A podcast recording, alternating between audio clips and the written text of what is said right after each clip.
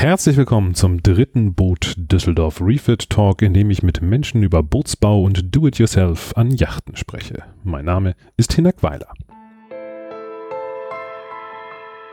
Die Reihe ist Teil des Segelradio Podcast und die Produktion wird von der Boot Düsseldorf unterstützt. Denn auf der weltgrößten Wassersportmesse spielt das Thema ab dem 18. Januar für neun Tage natürlich auch eine wesentliche Rolle.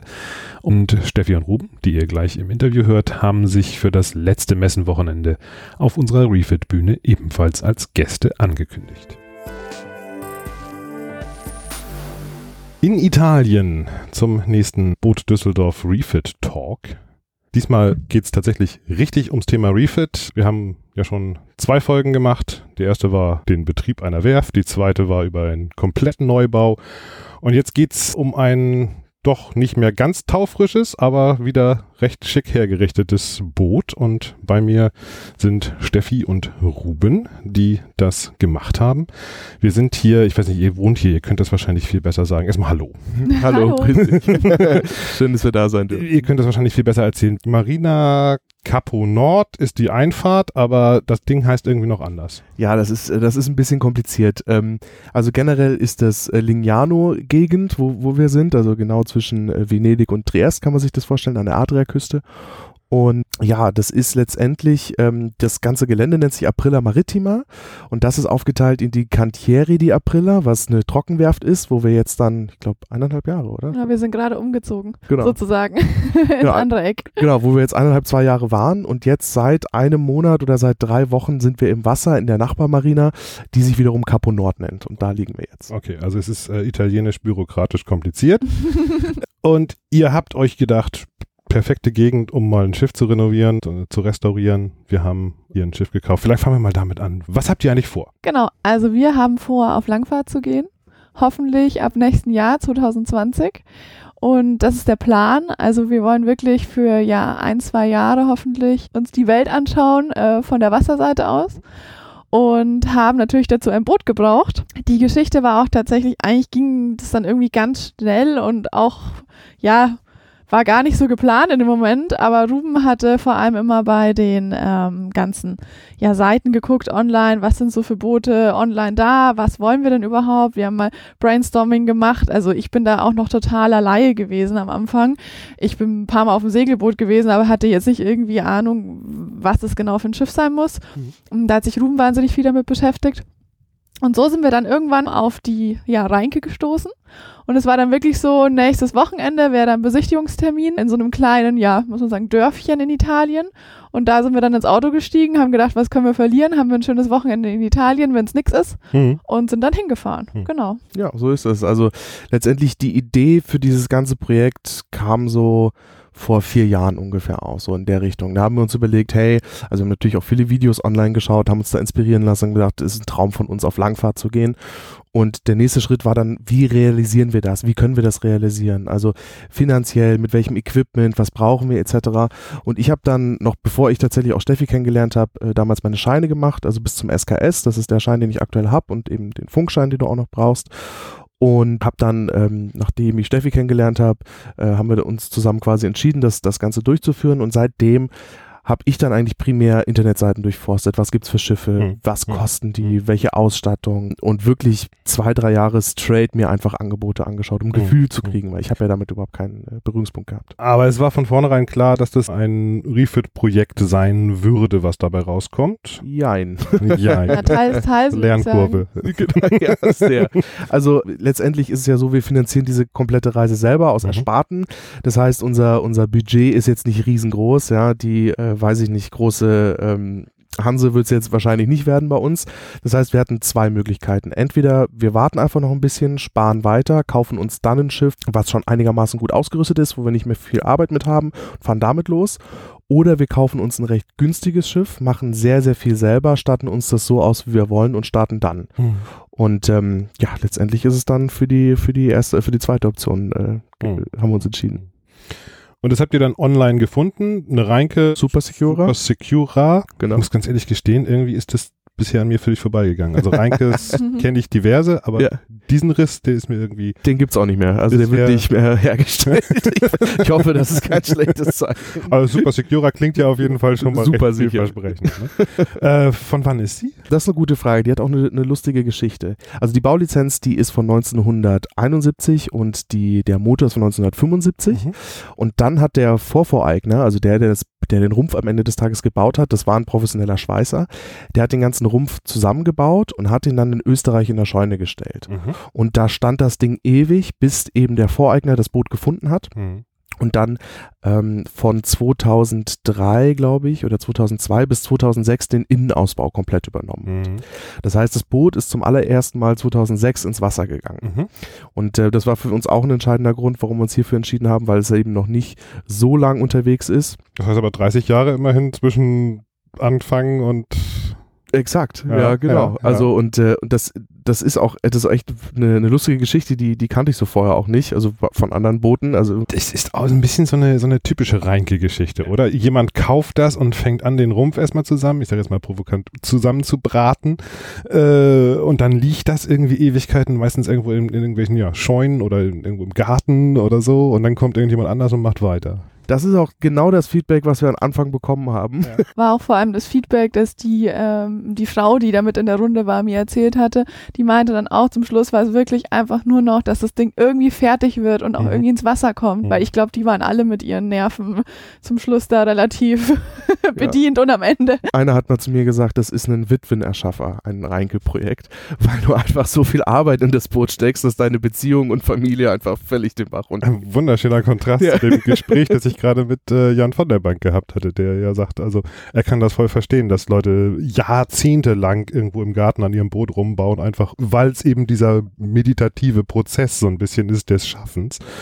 Aber ja, das ist dann halt auch die Kehrseite gibt's halt auch, ne, dass man dann irgendwann an den Punkt kommt, sagt so, jetzt muss das mal fertig werden. Total, absolut. Und ähm, deswegen sind wir mega stolz, dass wir es wirklich in der Zeit, die wir uns vorgenommen haben, also wir liegen in unserem Zeitplan, das jetzt auch geschafft haben, die Arbeiten, die wir uns da vorgenommen haben. Mit sehr viel harter Arbeit, aber es hat wir echt geschafft. Und ich habe ähm, mit unserem Gutachter letzte Woche telefoniert und er hat auch gesagt, Mensch, Ruben oder Ruben und Steffi, ihr seid eine der wenigen meiner Kunden, die es echt geschafft haben, ohne plus drei, fünf Jahre das irgendwie so umzusetzen, Ja. wie ihr das vorgenommen Ja. habt. Und das ist Ja. schon ganz cool. Ja, das ist, das ist tatsächlich, tatsächlich ganz cool. Aber noch mal ganz kurz, und ihr habt das Boot aber dann gekauft, als es schwamm. Exakt. Ja, okay. Also es war schon im ist Wasser, als ihr es gekauft habt. Das heißt, der Innenausbau war auch schon soweit abgeschlossen. Aber es war trotzdem relativ klar, okay, da muss noch ein bisschen, ein bisschen äh, Arbeit reingesteckt Sehr werden. klar. Also zum also die erste Besichtigung haben wir haben wir ja selber gemacht. Da haben wir schon gesehen, so oha, da gibt's zwei drei Sachen, die die uns nicht so gefallen äh, oder die nicht so fein sind. Ähm, und dann sind wir nochmal mit dem Gutachter drüber gegangen und der hat uns auch eindeutig gesagt, also ihr müsst euch ganz klar sein, das ist eine Baustelle, aber eine schöne Baustelle. Da ist extrem viel Arbeit, was reingesteckt Mhm. werden muss. Mhm. Also mit dem mit dem Hintergedanken haben wir das auch gekauft und das hat sich auch natürlich auf den Kaufpreis wieder gespiegelt. Mhm. Zum Glück. Ja. Wenn du sagst, Gutachter dabei gehabt von vornherein, war das auch so ge- geplant, dass ihr sagt, okay, ich traue mir das nicht alleine zu, sowas zu beurteilen, ich hole mir da jemanden? Exakt, genau so ist Ja. es. Also klar, die Basics, man muss natürlich auch sagen, also unsere Segelerfahrungen jetzt zuvor sind halt ein paar Charterurlaub gewesen. Ich natürlich diese Praxisturns und ein paar Skipper-Trainings auch gemacht, aber noch nie ein Boot gekauft und noch nie irgendwie da Berührungspunkte gehabt. Und da war uns schon super wichtig, dass wir einen Gutachter, einen Profi dabei haben, der uns halt sagen kann, wenn was völlig kaputt ist oder nicht Mhm. funktioniert. Mhm. Aber das zieht sich, glaube ich, auch so ein bisschen durch ja unsere ganzen Werdegang jetzt. Also wir haben echt versucht oder Ruben hat sich auch viel versucht in Themen, die ich jetzt gar nicht so machen konnte, reinzufuchsen. Aber wenn wir beide dann einfach gemerkt haben, es geht nicht anders, dann haben wir uns jemanden dazu geholt. Mhm. Also da muss ich sagen, haben wir wirklich in dem Projekt auch immer uns dann rechtzeitig echt wirklich zusammengesetzt und haben gesagt, nee, geht nicht. Mhm. Wir geben es jetzt einfach an extern. Mhm. Also das war nicht so viel, aber wenn, dann hab ich's, haben wir es, glaube ich, an den richtigen Stellen gemacht. Das und, äh, Wäre jetzt tatsächlich genau meine nächste Frage, nämlich in der Richtung auch gegangen. Um sich so ein Projekt ans Bein zu nageln, ist man wahrscheinlich äh, geboren, gelernt, Bootsbauer und hat sein Leben lang nichts anderes gemacht. Na klar, wenn man meinen. Oder, oder man wird sehr schnell Ja. einem Bootsbauer. Das sind die beiden Optionen. Genau. Äh, was, was ist bei euch? Was, wie sieht so eure Vorgeschichte Vorgeschichte aus? Also unsere Vorgeschichte ist eigentlich total simpel. Wir konnten davor noch nicht mal einen Nagel äh, gerade in die Wand reinhauen. Okay, okay, das ist. Äh Also ähm, ich, ich hatte auch letztens Gespräch mit meinem Vater. Also ich habe nie was Handwerkliches gemacht in meinem Leben. Immer so B- Bürojob quasi, ganz klassisch. Und natürlich als kleiner Junge machst du dann schon mal handwerkliche Projekte mit deinem Vater zusammen, irgendwie in der Werkbank. Und er hat mir damals schon immer gesagt, Mensch Ruben, du hast zwei absolut linke Hände, aus dir wird handwerklich nie was. Und dann hatte ich letztens Gespräch mit ihm und der war so unglaublich stolz. Er hat gesagt, Wahnsinn, was aus dir, was, was du da jetzt gemacht hast, Mhm. das kann ich mir gar nicht vorstellen. Bei mir das Gleiche. Also klar, man hämmert halt mal selbst irgendwie ein Ikea-Regal zusammen, aber mehr habe ich auch nicht gemacht.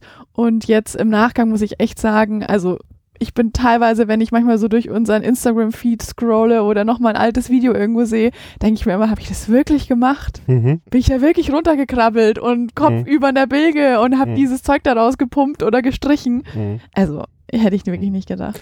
Also auf dem Weg zum Boot auch das Bootsbauen erstmal gelernt. Total. Und äh, mit einer ganz, ganz steilen Lernkurve, mit, mit vielen Abfällen auch und viel äh, Sachen drei, viermal gekauft, weil im Einbau zerstört wurden etc. Da gab's, also da haben wir wirklich uns viel gelernt. Aber es war natürlich auch äh, echt mit extrem harter Arbeit verbunden. Das heißt, bevor wir angefangen haben, ich glaube, ich habe mir, ich weiß nicht, wie viele Nächte zu Hause um die Ohren geschlagen, Bücher gewälzt, viele Videos angeschaut, mich mit Leuten unterhalten und so viel Wissen wie möglich halt rangeschaufelt, Mhm. weil du willst natürlich auch gut machen. Du willst ja nicht fuschen, Mhm. Du willst ja schon eine, eine geile Qualität abliefern, damit das auch ein bisschen hält. Da gibt es natürlich auch mittlerweile einen ganz ausgeprägten Markt an, ich sag mal so Workshops, Motoren, Kunde, all so ein Krimskrams. Macht ihr sowas auch? Hätten wir super gern gemacht. Also Ja. da haben wir uns auch letztens drüber unterhalten. Ja, Okay. eigentlich. Ja, also ein Motor-Workshop, Ja. also das ist wirklich das, wo wir noch am wenigsten Ahnung haben, ist Motor. Mhm. Ähm, Gibt es jetzt im, im Süden Deutschlands für Marinebereich recht wenig, also haben wir zumindest jetzt nicht finden können auf Anhieb. Aber was wir an Workshops sonst noch gemacht haben, ab, abgesehen vom Bootsbau, war ein Erste-Hilfe-Workshop. Den Genau. haben wir noch gemacht. Okay. Das Genau. war uns echt super wichtig, dass wir da einfach mal, also klar, man hat mal einen Erste-Hilfe-Kurs gemacht Mhm. und das ist aber auch schon wieder alles so vergessen und wir wollten aber wirklich mal mit ja, Leuten uns unterhalten, die vielleicht schon mal eine Langfahrt gemacht haben oder ähm, ja, der, der Leiter von dem Seminar, es war auch wirklich ein Arzt, der schon wirklich in Mhm. vielen Mhm. Ländern rumgekommen ist und auch viel mitbekommen hat und es war wirklich super. Wir- Wir dürfen Namen Und nennen. genau, also es war von äh, C-Doc, sorry, äh, C-Doc ähm, und genau, ist gleich bei uns um die Ecke gewesen und äh, kann man echt nur empfehlen. Mhm. Also war echt super. Mhm. Auch von der Gruppengröße alles perfekt. Also ich glaube tatsächlich, man unterschätzt das im ersten Moment so ein bisschen, aber das ist schon enorm hilfreich, wenn man, wenn man sich so ein bisschen auch auf der Seite vorbereitet hat. Total. Ja. Ähm, und nicht nur den Fokus auf das technische äh, Ja. Projekt richtet. Nichtsdestotrotz ist es natürlich auch ein wesentlicher Punkt. ne? Das muss halt schon auch alles irgendwo sicher und äh, vernünftig sein, wenn man damit große Touren vorhabt. Ihr habt große Touren vor, habt ihr schon gesagt. Vielleicht fangen wir mal so ein bisschen so einen Überblick dran. Was, was war denn das eigentlich alles? Vielleicht fangen wir erstmal ganz kurz an. Darf ich fragen, was ihr bezahlt habt für das Boot? Ja, darfst du. Ähm, das wird jetzt folgen, äh, die wir, die wir dann äh, machen. Eine Frage, die immer wieder kommt. Deswegen, da werden wir uns jetzt mal, wenn wir eine genaue Aufstellung machen, da will ich jetzt hier noch nicht zu viel von vorwegnehmen, aber es, das wird auf jeden Fall kommen, damit auch andere, Hm. die sowas ähnliches vorhaben, ein Gefühl für bekommen. Für die Yacht, wie sie jetzt steht, ähm, haben wir damals 18.000 bezahlt. Genau.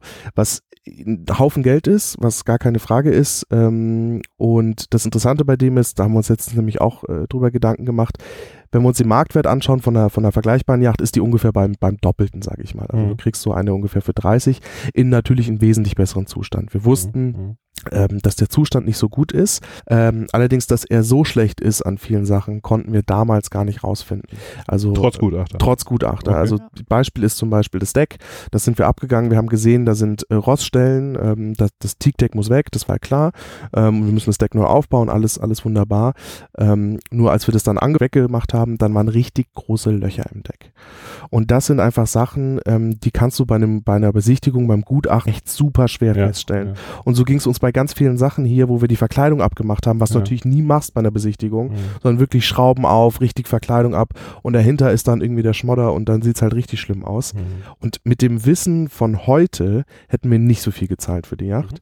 Mit dem Wissen von damals war das ein echt angemessener Preis. Mhm. Das heißt, als ihr es dann gekauft habt, habt ihr erstmal losgelegt und ja, wahrscheinlich genau das gemacht. Erstmal die Verkleidung auf und überall geguckt, was ist eigentlich los. Exakt, also wir haben fast alles neu gemacht. Also wir ist äh, letztens erst wieder durchgegangen und das war uns, äh, also das vergisst du ja auch so schnell. Du, du fängst dann an zu arbeiten, das verdrängst du dann wieder und dann auf einmal denkst du, ja, wow, das haben wir alles gemacht. Ja, weil es einfach so viele verschiedene Baustellen waren. Wir haben das komplette Bad entkernt, komplett neu gemacht. Wir haben das Deck, das komplette Teakdeck weggehebelt, ähm, das Ganze runter Sand gestrahlt und dann neu aufgebaut mit, mit Kiwi Grip.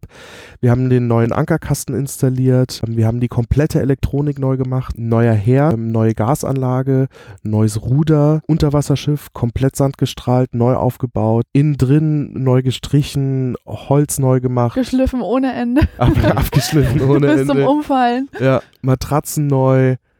Ach, was haben wir noch? Ich weiß schon gar nicht mehr so viel. Na, das Bad war auch komplett. Also wir haben eigentlich vorne einmal angefangen oder ich weiß schon gar nicht mehr, hier in der Mitte irgendwo und einmal rundum. Ja. Also es war wirklich so ein Rundumschlag.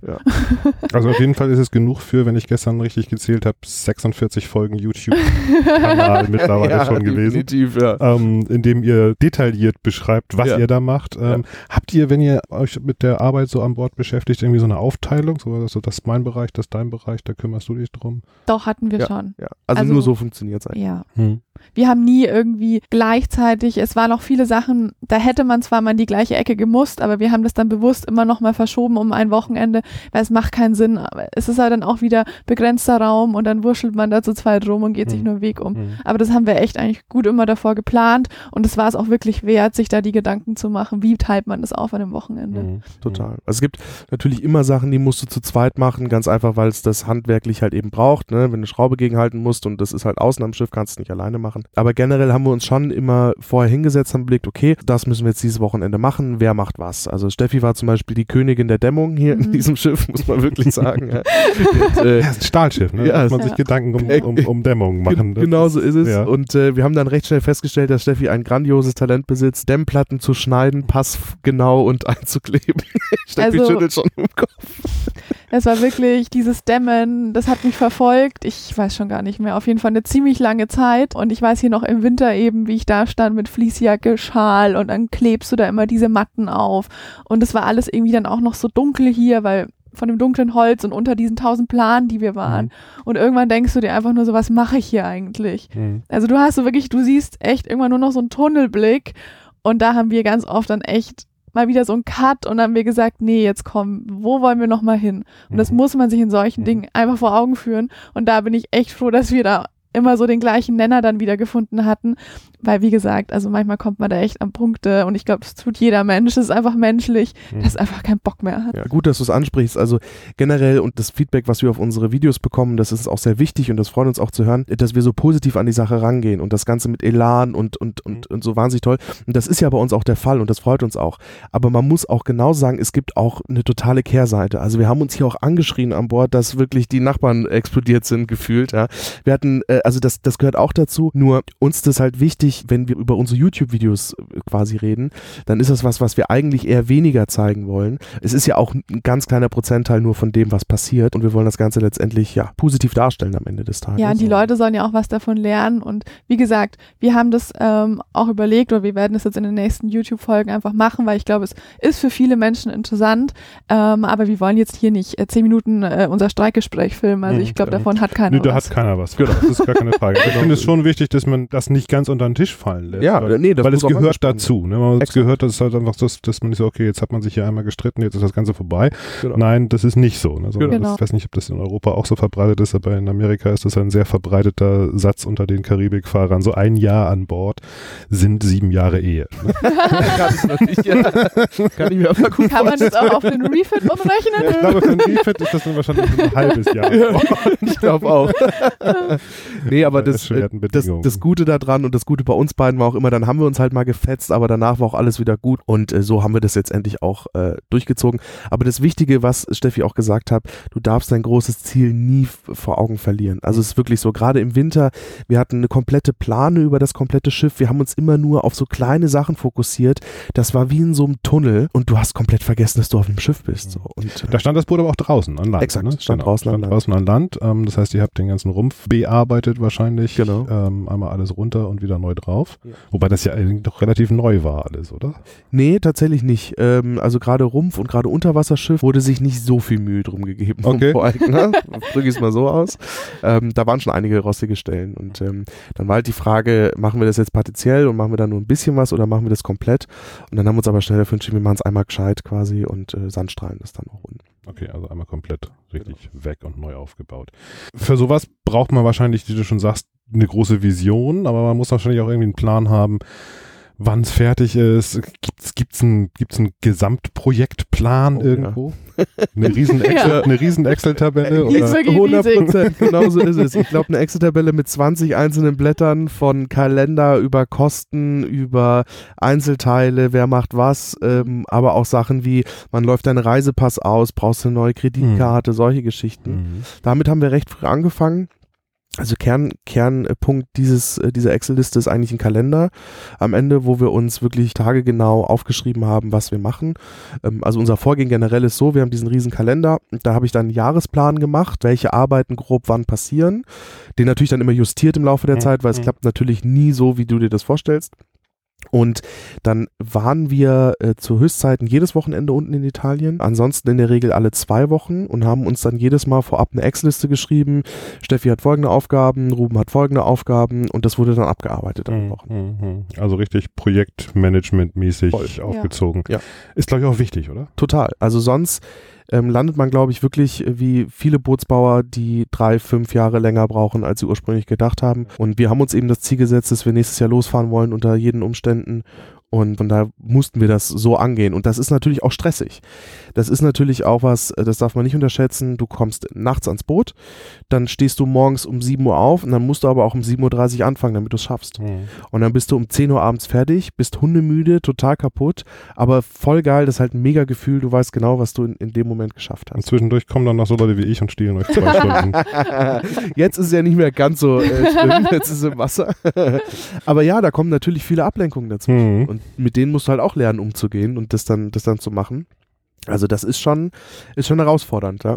Aber ich muss auch einen Punkt dazu sagen, das haben uns auch, oder mich haben das sehr viele auch in meinem Umfeld einfach gefragt, im Büro, klar, dich fragt dann auch irgendwie, was fährst du schon wieder nach Italien, was machst du denn da eigentlich? Und dann erzählt man das halt und die sagen, ah, boah, das ist ja stressig und dann da immer die Autofahrt und dann Mhm. arbeitest du da das ganze Wochenende. Aber ich glaube, uns ging es beiden so, ja, das war stressig, aber das war eine andere Art von Stress. Mhm.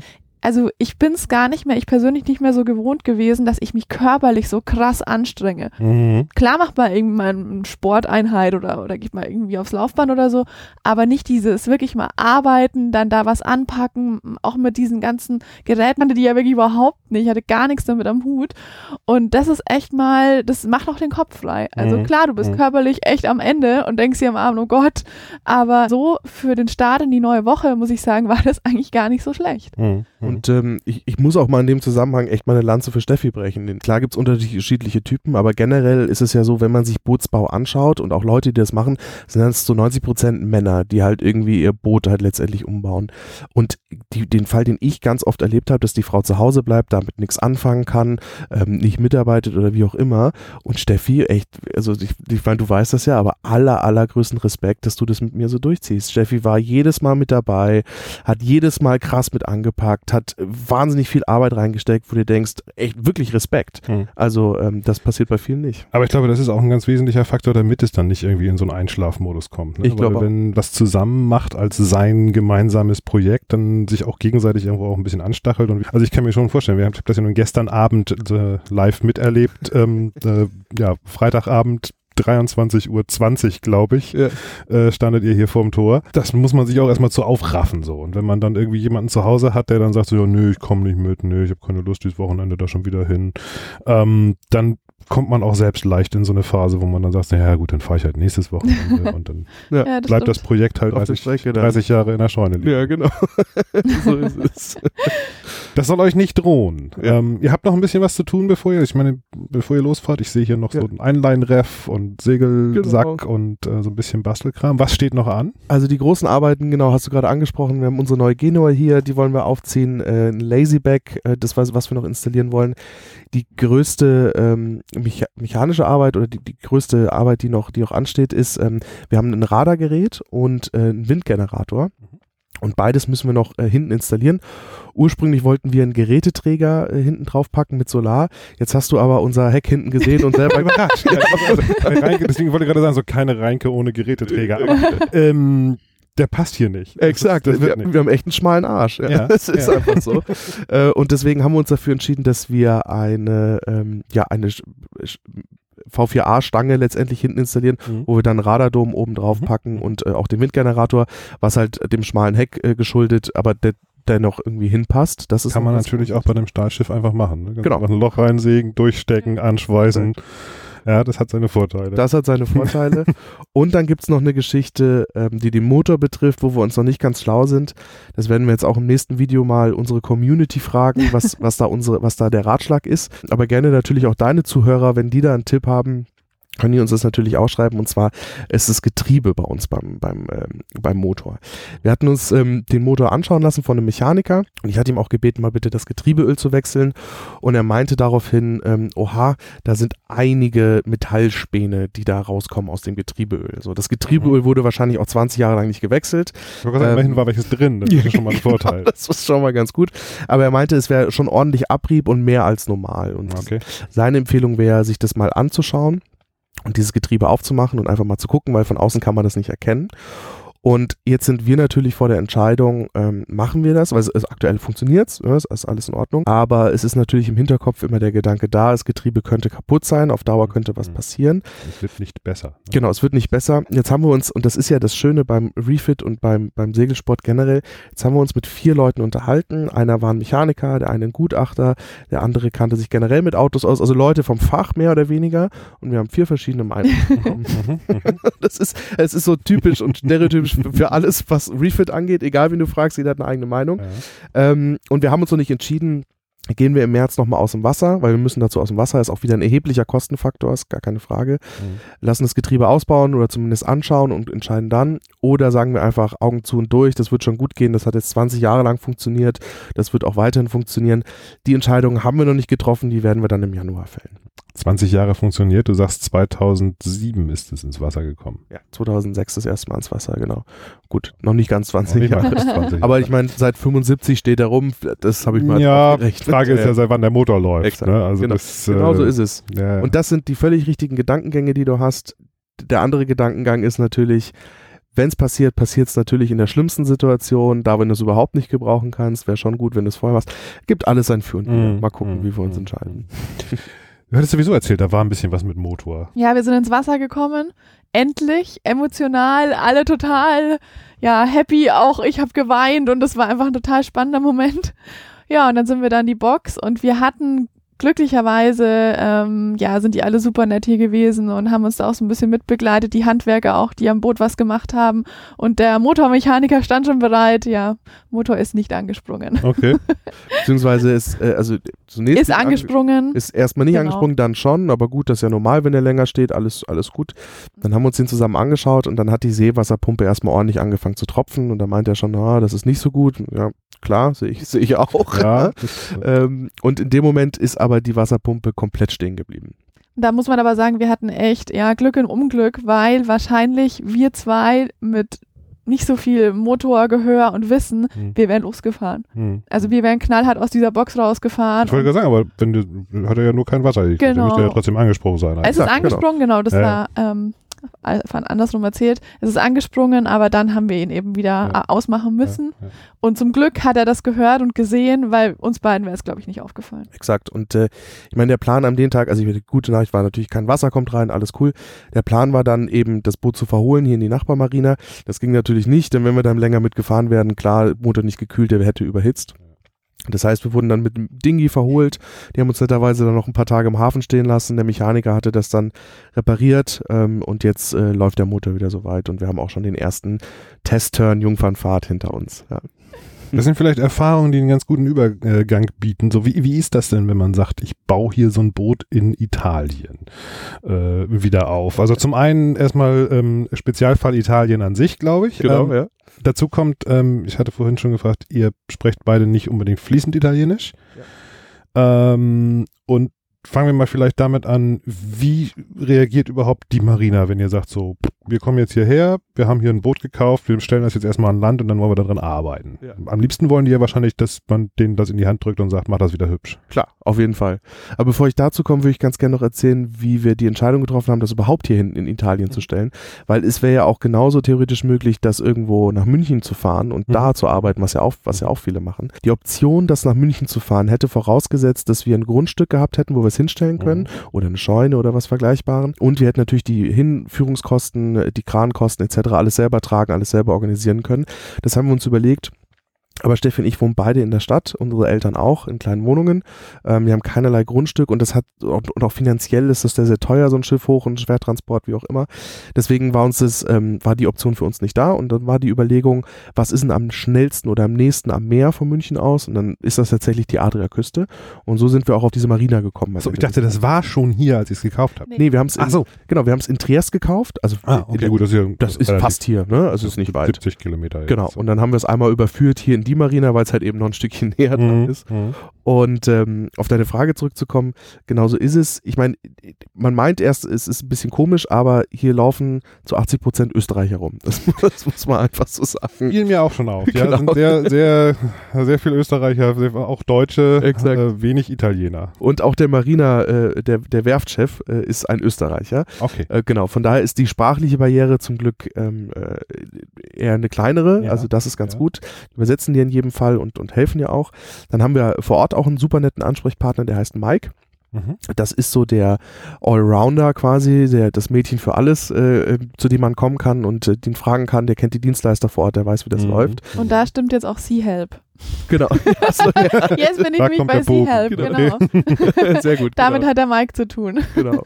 Ah, okay. Und ähm, generell ist die mal oder die die die Trockenwerft schon darauf ausgelegt, dass man Sachen selber machen kann. Mhm. Und das ist auch das ist auch gewollt und das ist auch gut. Man darf da immer am Boot auch übernachten. Das, Das ist wollte auch ich gerade nicht sagen. Also ich finde, ähm, gut, das ist die einzigste Werft, in der ich jetzt in meinem Leben mal war, aber was wir auch so gehört haben von anderen ja, Abstellmöglichkeiten, die sind echt ziemlich relaxed und Mhm. äh, richtig cool drauf. Ich kenne das durchaus auch, dass man irgendwo so eine Marina hat, ähm, ja, wenn das Boot an Land steht, darfst du aber nicht an Bord wohnen Genau. ähm, und schon gar nicht irgendwie hier irgendwie kochen oder heizen oder irgendwas. Äh, aber wenn die das hier alles so ganz gut mitmachen, ist das ja eigentlich ein kleines Bastel-Eldorado. Ja, total. Also deswegen, das war perfekt für uns. Und der große Vorteil auch hier und warum wir es dann auch letztendlich in Italien haben stehen lassen, ist natürlich die, die Fachleute, die in der Nähe sind. Also Mhm. Steffi hat es ja eingangs schon gesagt, wir haben ein paar Sachen machen lassen, zum Beispiel Lackierung etc. Klar hätten wir das auch selber irgendwie hinbekommen, aber jetzt gerade Lackierung, das soll halt am Ende schon gut ausschauen. Und wenn du dann wirklich so eine schöne glatte Lackierung machst, das, das haben wir dann lieber einem Profi überlassen. Oder Mhm. Sandstrahlen vom Rumpf. Mhm. Das waren Sachen, Arbeiten, die haben wir einfach weggegeben. Und da gibt's halt hier Spezialisten, da gehst du zur Marina, zum Chef ähm, und sagst, du, pass auf, ich habe folgende Aufgaben, hast du dann Dienstleister, ja, können wir so und so machen Mhm. und dann geht das. Also von daher, die Sprachbarriere ist das kleinere Problem gewesen und die Unterstützung ist großartig, wie das Ja. klingt. Also ich muss mir das hier unbedingt merken. Also mir gefällt das jetzt sehr gut. Es wird ja wahrscheinlich früher oder später nochmal wieder so ein Projekt in diese Richtung Mit starten. Sicherheit. Und da sind auch noch einige auf dem Gelände. Okay, dann werde ich vielleicht nachher nochmal rumlaufen und nochmal ein paar Interviews führen.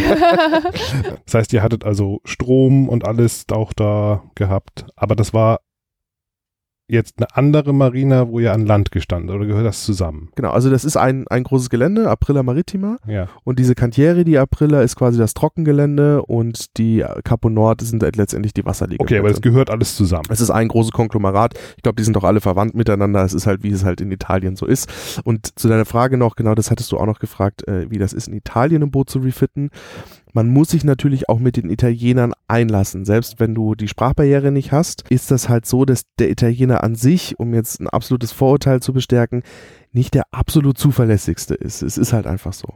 Du musst bei allen Sachen hinterher sein. Das hat, äh, das kann sein, dass du machst einen Termin aus, dreimal in Folge kommt der Kollege nicht. Mhm. Ähm, es werden die Arbeiten nur halb gemacht, es, es, es ist schlechtes Wetter, dann hat man keine Lust zu arbeiten.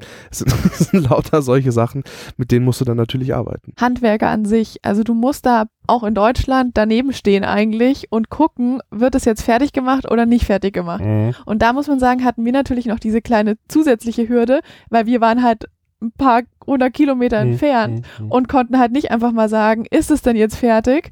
Und das kam halt auch noch dazu. Ich glaube, Italiener hin oder her, ich glaube, das ist einfach so, ja, dieses Überwachen so ein bisschen mit. Ja, Ähm, gut, ich meine, das gehört, halt, wie du schon sagst. Ne? Also wenn du ein Haus baust, äh, Genau. musst du auch regelmäßig mal gucken, wie da der Fortschritt ist, Genau. äh, ob die Dinge alle so laufen, wie du dir das vorgestellt hast und natürlich auch äh, dann deine Excel-Tabelle ein bisschen Ja. äh, aktualisieren und anpassen mit den neueren Daten. Ja. Das bleibt nicht aus. Wenn ihr hier fertig seid, dann bleibt ihr ja nicht hier, sondern ihr habt vor, Richtung Griechenland zu fahren erstmal. Griechenland wird der, wird der erste große Halt zumindest. Also ähm, das ist ja so, als Segler sollte man sich nie zu detaillierte Pläne machen, weil es kommt dann doch immer alles anders, als man denkt, weil man natürlich Wetter, Wind und äh, auch äh, Boot nicht immer direkt beeinflussen kann.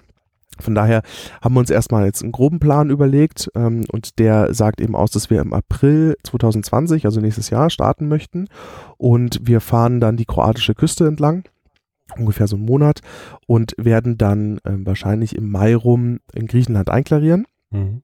bleiben dann zwei, drei Monate in Griechenland, also werden da die Inseln uns anschauen. Das ist schon ein großer Traum von uns, da einfach mal einen Sommer zu verbringen in der Inselwelt und werden dann ähm, nach dieser Zeit einmal quer durchs Mittelmeer fahren.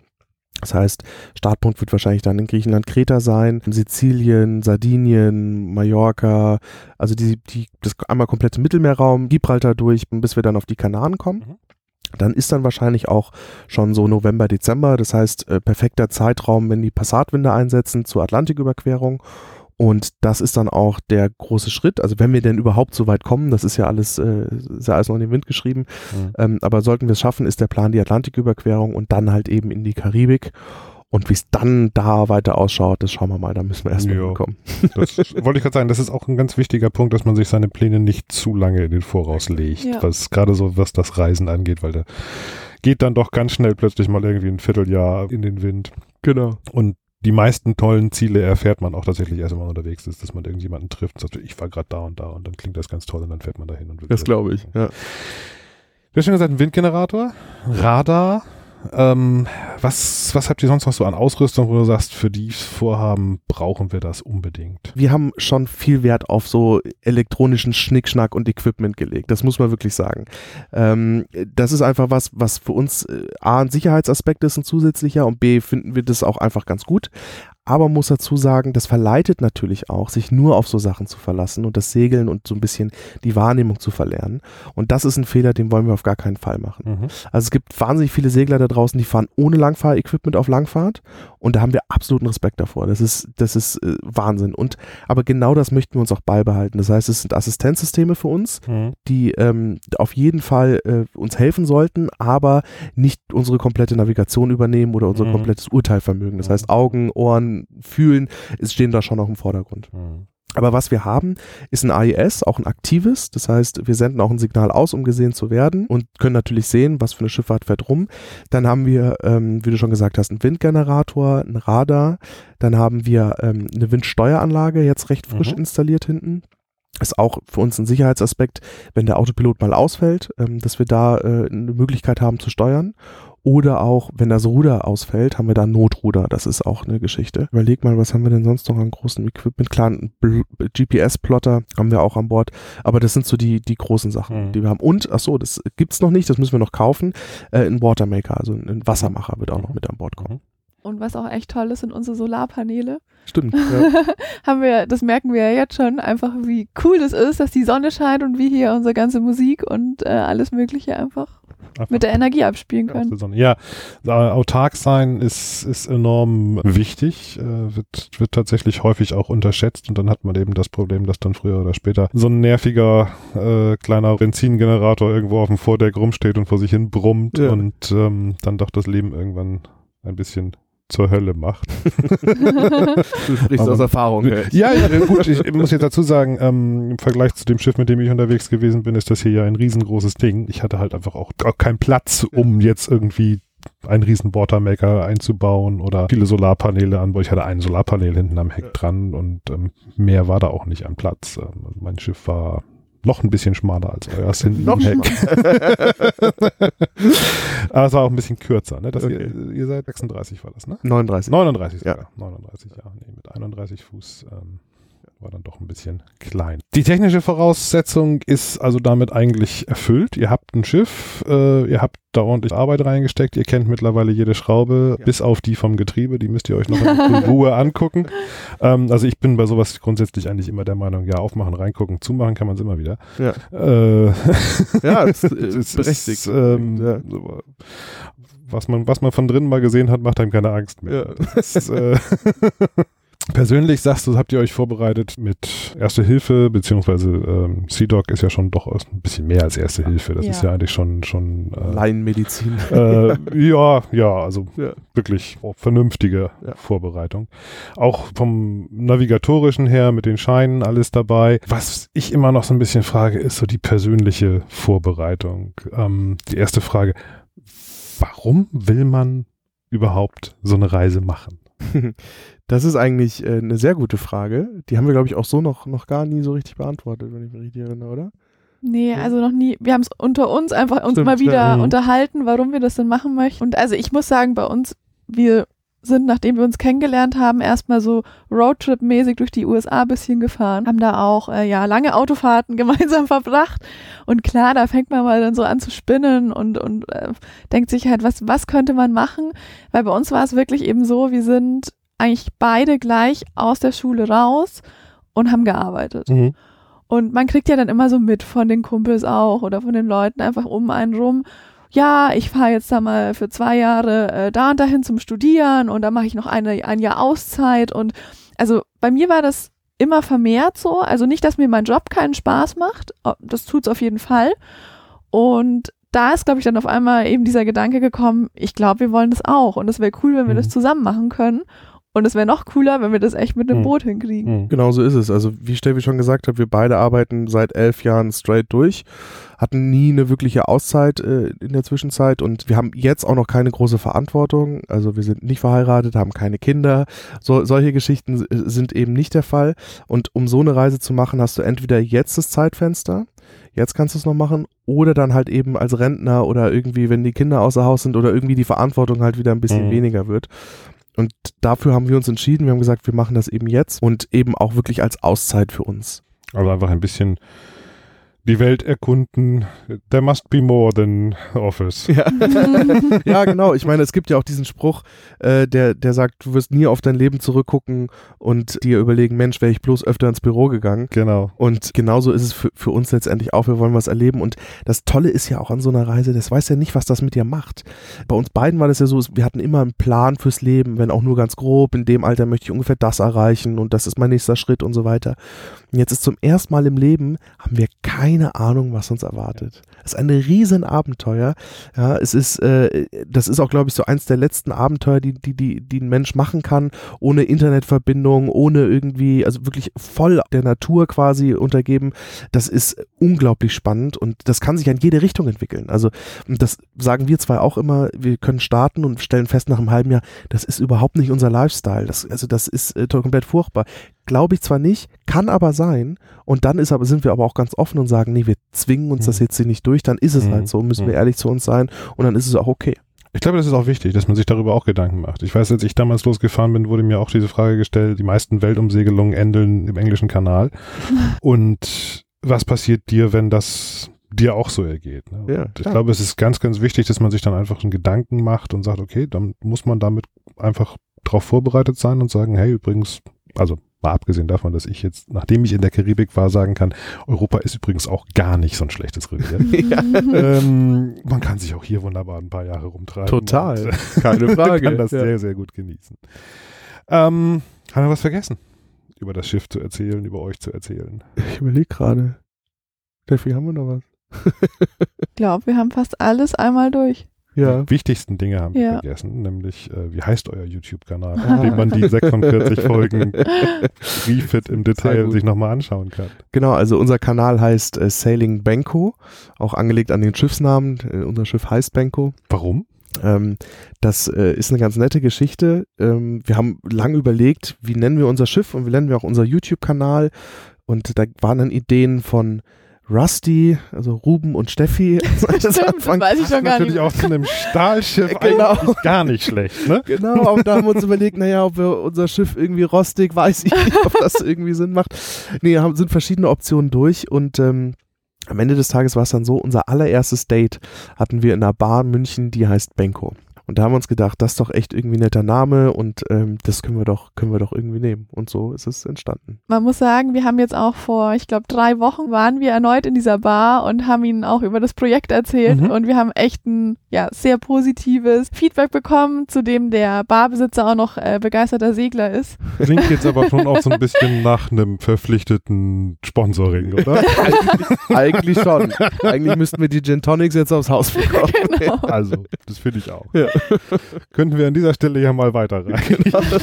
Sehr gut. Ja, YouTube haben wir, Webseite habt ihr auch, ähm, wo ihr hin und wieder mal ein bisschen was davon berichtet. Und wenn alles nach Plan A läuft, wie wir uns das wünschen, dann sehen wir euch auch in Düsseldorf auf der Boot. So ist es, ja. Da schaut ihr im Refill Center mal vorbei. Bis dahin ist noch ein bisschen was äh, fertig zu machen, aber dann ist ja auch schon 2020. Wann wollt ihr los? April. April. April ist Startzeit. Also ist das schon, schon in den letzten Zügen. Total, ja. Aber ich habe einen Punkt noch, den ich so abschließend gerne sagen würde. Einfach, das ist mir persönlich oder dir, denke ich, auch wichtig. Wir hätten das tatsächlich nicht alles geschafft, wenn wir wirklich nicht so tolle Familien und Freunde gehabt hätten, muss man wirklich sagen, weil jeder glaubt an das, was wir vorhaben. Und es ist, glaube ich, in vielen Fällen nicht so, dass du den wahnsinnigen Support bekommst. Und egal von meiner Schwester bis zu deiner Mama und bis zu, wie gesagt, eigentlich jeder, jede Freundschaft, die wir da irgendwie auf dem Weg auch gemacht haben. Also jeder hat an uns geglaubt und das bestärkt einem bei sowas auf jeden Fall. Mhm. Also das ist wirklich auch eine Situation, wo du mal wirklich in diesem Tunnelblick bist, den wir vorher gerade schon erzählt hatten, helfen dir einfach solche Dinge auch nochmal weiter Ja. und bestärken dich. Und auch unsere Community tatsächlich. Ja, Also wir kriegen so viel nette E-Mails und Kommentare mit Tipps und Leute, kennt ihr das schon, habt ihr euch das schon mal angeschaut? Das motiviert einen auch nochmal echt zusätzlich. Mhm. Das muss man auch dazu ja, sagen. das stimmt. Ich glaube, so eine Community oder auch einfach auch so ein persönliches Netz ist tatsächlich für so ein Projekt auch enorm wichtig. Einfach auch unter der Perspektive, wenn dann wirklich mal irgendwie alles schief geht, dass man einfach sagt, okay, ja, ich habe jetzt alles, was ich besitze auf diesem Schiff, aber wenn ich das alles auf, von heute auf morgen verliere, ich finde immer eine Couch, wo ich mich nochmal wieder äh, Ja. niederlassen kann. Exakt, Also so das, ist ist, das ist so ein, so ein, ja, so ein bisschen so Sicherheit im Hinterkopf, die, die unheimlich hilft. Gut, ich danke euch ganz, ganz herzlich Ja, für danke dir. eure. Ausführung und ähm, ja, beneide euch ein bisschen, muss ich ganz ehrlich sagen, dass ihr jetzt hier in einem schön schaukelnden Heim seid, während ich jetzt gleich noch äh, sieben Stunden Auto fahren muss. München, es ist total fies, obwohl ich immer dachte irgendwie, ähm, ich wohne dichter an der Adria, aber ihr seid, ihr habt so vier Stunden sind das hierher, ne? Fünf. Fünf. Fünf. Stunden. Ja gut, okay, wir sind jetzt sieben unterwegs nach Hause. Ja. Ja, schön, dass es geklappt hat. Ja, Zufälligerweise. Äh, Ja, ich genau. komme aus Kroatien. Kurz mal durchgerufen, schon, schon gibt's den Podcast. Das sind 20 Minuten neben der Autobahn. Da fahr ich doch mal hin. Super. Ganz, ganz herzlichen Dank. Ich hoffe, wir sehen uns im Januar in Düsseldorf auf der Messe. Unbedingt. Genau. Super. Bis dann. Mach's gut. Ciao. Tschüss. Tschüss. Für regelmäßige Besucher der Messe hier noch ein kleiner Hinweis. Es gibt einen Kentucky Shuffle in Sachen Messehallen und der sorgt dafür, dass das Refit Center 2020 erstmals in Halle 10 aufgebaut wird. Auch viele Aussteller rund um das Thema Ausrüstung verlassen dadurch ihren angestammten Platz und sind dann ebenfalls in Halle 10 zu finden. Im Refit Center werden wieder viele tolle Fachvorträge und Workshops äh, angeboten. Und das Programm zur Bühne und alle anderen Aktivitäten rund um die Boot Düsseldorf ist dann rechtzeitig vor der Messe auch über die Webseite boot.de zu finden. Übrigens ist dort auch der Online-Ticketverkauf für Besucher schon im Gange. Im Interview mit Steffi und Ruben gab es schon einen kleinen Hinweis. Ich war in den letzten Wochen sehr viel unterwegs und dadurch konnten wir uns direkt bei Ihnen an Bord unterhalten. Aber darum sind auch einige normale Segelradio-Folgen in der letzten Zeit etwas liegen geblieben. Und die kommen jetzt ebenfalls nach und nach dazwischen. Es gibt also viel zu hören und es lohnt sich darum mehr denn je jetzt das Segelradio über die Podcast-App deiner Wahl kostenlos oder bei Spotify zu abonnieren. Die nächste Boot Düsseldorf Refit Talk Episode gibt's dann in 14 Tagen. Wenn dir dieses Interview gefallen hat, freue ich mich natürlich über Likes, Shares und Kommentare. Alle Links dazu, Kontaktmöglichkeiten, Informationen zum Podcast sind auf segelradio.de zu finden und am Mikrofon verabschiedet sich Hinak Weiler mit der Frage Getriebe auseinandernehmen oder nicht.